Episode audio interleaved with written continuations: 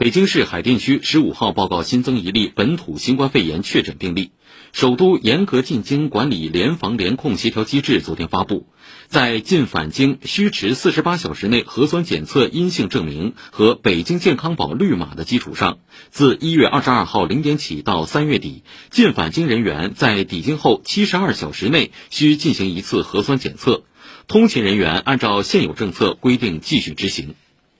天津十五号新增本土确诊病例三十三例。自今年一月八号起到十五号，天津已累计报告本土确诊病例二百一十四例。